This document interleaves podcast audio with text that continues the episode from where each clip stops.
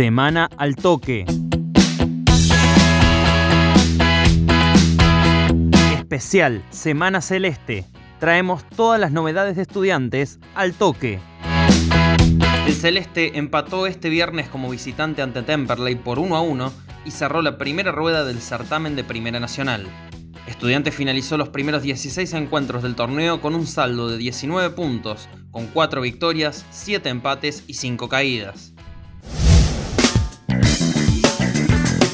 Los triunfos fueron repartidos, dos como local ante Alvarado de Mar del Plata y Mitre de Santiago del Estero, mientras que los otros dos fueron de visitante ante Nueva Chicago y Deportivo Riestra. El Celeste perdió con tres de los cuatro de arriba, San Martín de Tucumán, Tigre y Atlanta. Además, empató 1 a 1 con Gimnasia de Mendoza. La mejor racha fue de la fecha 5 a la fecha 7, con dos triunfos y un empate, sumado al triunfo por 16 avos de Copa Argentina contra Huracán de las Heras. De los últimos seis partidos, Estudiantes solo ganó uno. Triunfo 1 a 0 versus Deportivo Riestra. Empates contra Almirante Brown 0 a 0, Gimnasia de Mendoza y Temperley 1 a 1 y las derrotas ante San Martín de Tucumán por 2 a 1 y Belgrano por 1 a 0.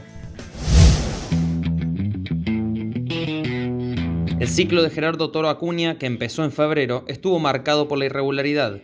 La inexperiencia del entrenador en la categoría y las apuestas de nuevas incorporaciones fueron elementos clave para el recambio que se generó luego de la última temporada. Con un inicio sin victorias en las primeras cuatro fechas, remontó su andar hasta que el fútbol se paró debido a la pandemia.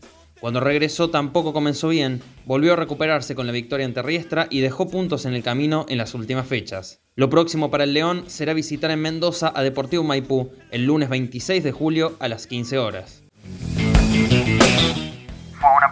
fue una producción de Altoque Deportes.